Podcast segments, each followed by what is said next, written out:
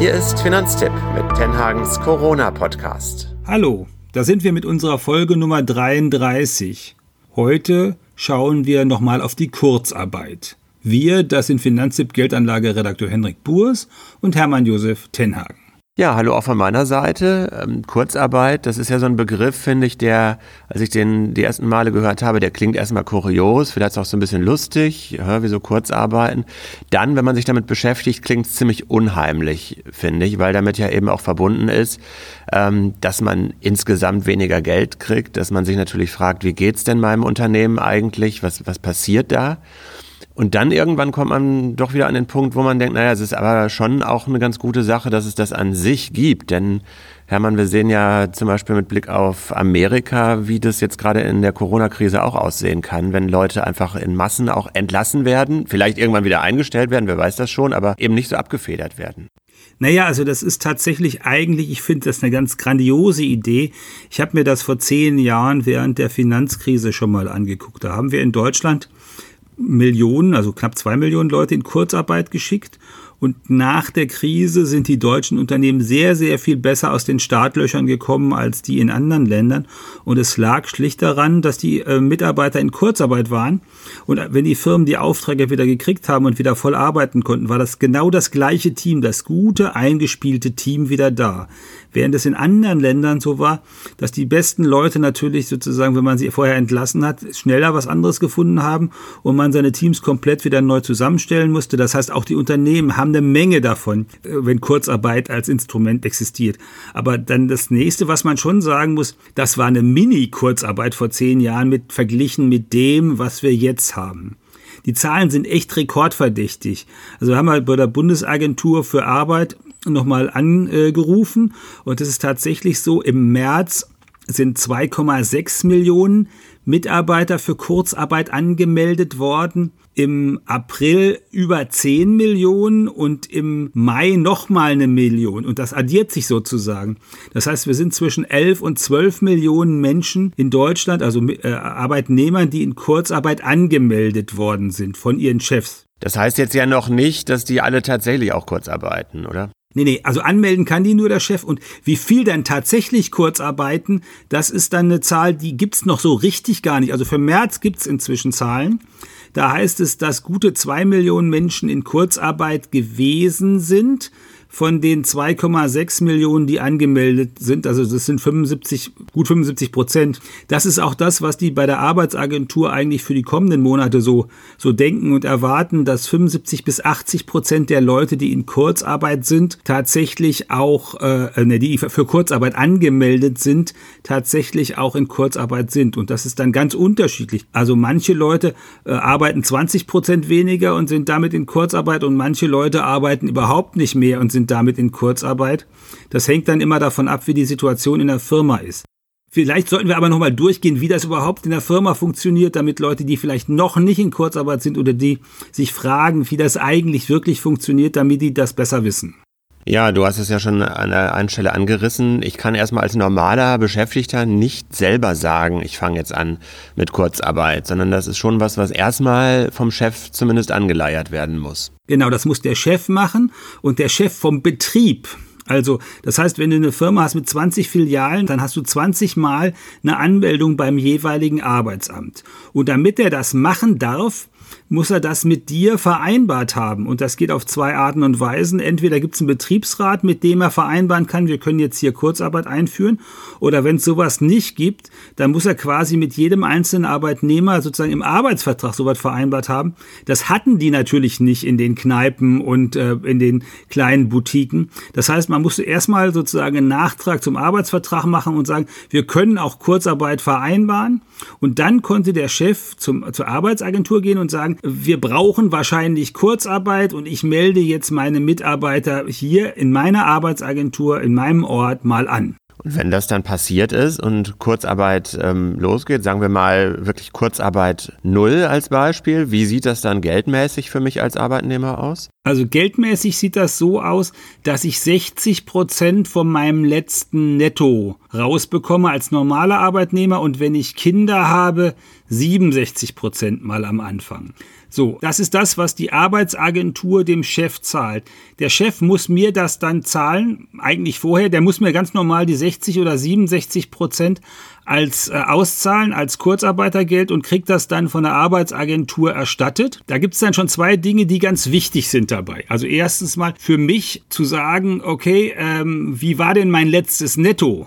Wer mit sowas wie Kurzarbeit rechnet, sollte dafür sorgen, dass das Netto möglichst hoch ist. Wer also in einer Partnerschaft zum Beispiel Steuerklasse 5 oder so genommen hat, der guckt jetzt da ziemlich in die Röhre, weil da war der Nettolohn niedrig und das Kurzarbeitergeld wird dann entsprechend auch niedrig sein.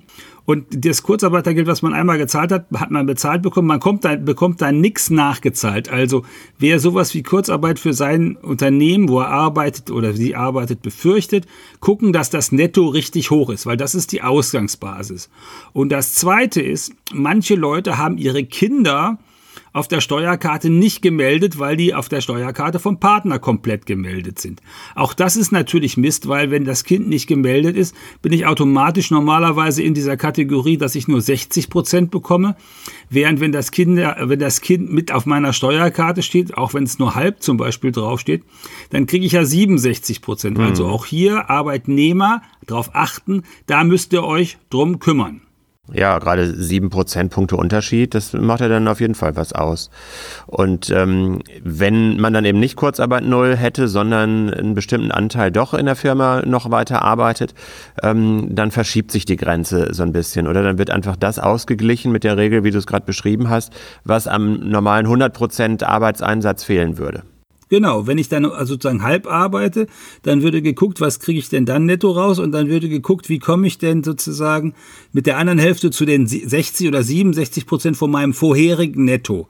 Das kann man, das wird dann eben ausgeglichen und dafür müssen die Arbeitgeber das dann auch, äh, die zahlen das ja aus und die melden das dann bei der Arbeitsagentur und bekommen von denen das Geld zurück. Und um mal so die Dimension zu beschreiben, also äh, auch äh, sozusagen beim Gesprächen mit, mit Mitarbeitern der Arbeitsagentur, im letzten Jahr sind insgesamt 157 Millionen Euro von der Arbeitsagentur für Kurzarbeitergeld ausgegeben worden. Die geben im Augenblick am Tag 200 bis 250 Millionen Euro für Kurzarbeitergeld aus. Wow. Und bis Ende Mai, hat die Agentur gesagt, waren es ungefähr 4 Milliarden Euro, die sie schon ausgegeben haben. Okay, das sind wirklich ganz schön heftige Dimensionen. Und das ist aber wahrscheinlich ja nach ähm, nach Branchen zum Beispiel auch unterschiedlich. Also die, die besonders von Corona ähm, betroffen wurden. Restaurants, denke ich mal, sind besonders stark da ähm, involviert. Ich kann mich zum Beispiel an die letzte Krise 2009 erinnern, die ja eben auf deutlich niedrigeren Dimensionen damals zurückging. Aber da habe ich einen Beitrag gemacht über einen Autozulieferer und ähm, da war niemand in den Hallen drin. Also da haben wir quasi mit Kameras gefilmt, die Leere mal aus verschiedenen Perspektiven. Das war auch ein bisschen gruselig, dass da normalerweise ja ganz viel Gewusel ist. Und jetzt sind aber äh, durch die Bank ganz, ganz viele Branchen betroffen. Ja, ja, das sind ganz, ganz viele Branchen betroffen. Bei den Gaststätten hatten zeitweise 95 Prozent der Gaststätten hat Kurzarbeit angemeldet, je nach, je nach Bundesländern. Und bei den Hotels 97 Prozent. Also das ist, sind irre Zahlen, äh, was da war. Und das ist natürlich, also das ist ja sozusagen als Überbrückung gedacht, damit die nachher wieder weiterkommen. Und äh, das ist für, da ist der Gesetzgeber tatsächlich diesmal auch irgendwie relativ gut dabei, weil die haben nach einiger Zeit gemerkt, ja, naja, also über zwei Monate, drei Monate können die Leute vielleicht mit mit diesem Kurzarbeitergeld überbrücken, aber irgendwann ist das Ersparte dann alle. Und tatsächlich ist es so, wenn man äh, im vierten Monat in äh, Kurzarbeit geht, dann bekommt man nicht mehr nur 60 Prozent, sondern 70 Prozent und mit Kindern 77 Prozent vom Netto. Und nach dem siebten Monat, wenn man dann immer noch in Kurzarbeit sein sollte, dann gehen die Zahlen darauf äh, auf 80 und tatsächlich 87 Prozent. Also das hat der Gesetzgeber jetzt nachträglich so verabschiedet, sodass die Leute tatsächlich dann hoffentlich ein bisschen mehr Geld in der Tasche haben. Und er hat noch was gemacht, wenn du in Kurzarbeit bist und du findest dann sozusagen bei der benachbarten Gärtnerei oder so tatsächlich äh, einen Job, wo du ein bisschen arbeiten kannst, dann kannst du das tun. Du darfst so lange zuverdienen, ohne dass was abgezogen wird, bis du bei deinem vorherigen Netto, also bei dem Netto, was du vor der Krise gehabt hast, angekommen mhm. bist. So lange kannst du also durchaus zuverdienen und das, am Anfang durften das nur Krankenschwestern und Polizisten tun, aber inzwischen darf das halt jeder. Ah, okay, das ist ja auch nochmal eine ganz gute Möglichkeit, ein bisschen das abzufedern. Aber sieben Monate in Kurzarbeit, also da hofft man ja doch, dass es nicht so weit kommt, auch wenn es schön ist, dass dann das, ähm, die Ausgleichszahlung etwas steigt. Das stimmt, also das wollen wir wirklich hoffen, dass das so weit nicht kommt.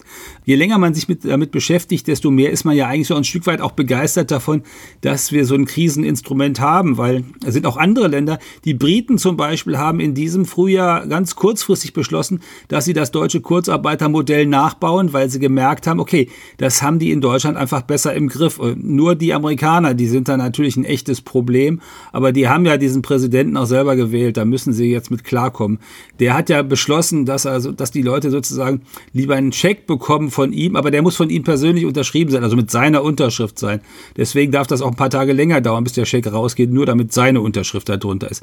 Dieser Trump ist wirklich, also das ist, ähm, naja, lassen wir das. Anderes Thema. Immerhin kommt Großbritannien da ein bisschen besser weg mit deren Konzept. Da können sogar Selbstständige von, kurz, von deren Kurzarbeitsmodell profitieren. Oder? Du hast dich ein bisschen ja mit dem Konzept auch beschäftigt. Ja, die, ah, die haben auch für die Selbstständigen, die haben auch schöne Modelle gebaut, äh, wobei das dann, also das Geld, was Selbstständige bekommen, das läuft dann übers Finanzamt. Das Finanzamt weiß ja, was der Selbstständige vorher verdient hat und entsprechend daran orientieren sich auch sozusagen solche Hilfen. Und äh, das äh, hat den Charme, dass sozusagen die Betrugsprävention natürlich deutlich einfacher ist und hat den zusätzlichen Charme, wer vorher das Finanzamt immer kurz gehalten hat, indem er sozusagen hm, vielleicht auch am Rande der Legalität sozusagen mit Einkommen umgegangen ist, der hat jetzt hinterher die Quittung, weil er dann eben auch weniger Kurzarbeitergeld im, im, im britischen System bekommt. Kommt denn am Ende eigentlich das dicke Ende in der Form, dass man dann die Steuererklärung beim nächsten Mal machen muss? Und naja, also das ist ja das, was manche Leute, also anders gesagt, 2008, 2009 äh, waren ja ganz viele Leute aus Industriebetrieben, aus Großbetrieben in Kurzarbeit, die häufig auch ganz ordentlich verdient haben. Und dann haben die Kurzarbeiter Geld bekommen und das ist ja netto. Und dann haben sie im nächsten Jahr ihre Steuererklärung machen müssen. Wer Kurzarbeiter Geld bekommt, muss im nächsten Jahr seine Steuererklärung machen, sagt der Staat. Und das hat den Grund, dass, er, dass der Staat dann hinterher tatsächlich mehr steuern will, weil man Kurzarbeitergeld bekommen hat. Im Prinzip ist das so, das heißt äh, Progressionsvorbehalt. Das ist dann so, der Staat guckt, was hat man denn insgesamt gehabt an äh, Gehalt, ganz normal, und an Kurzarbeitergeld?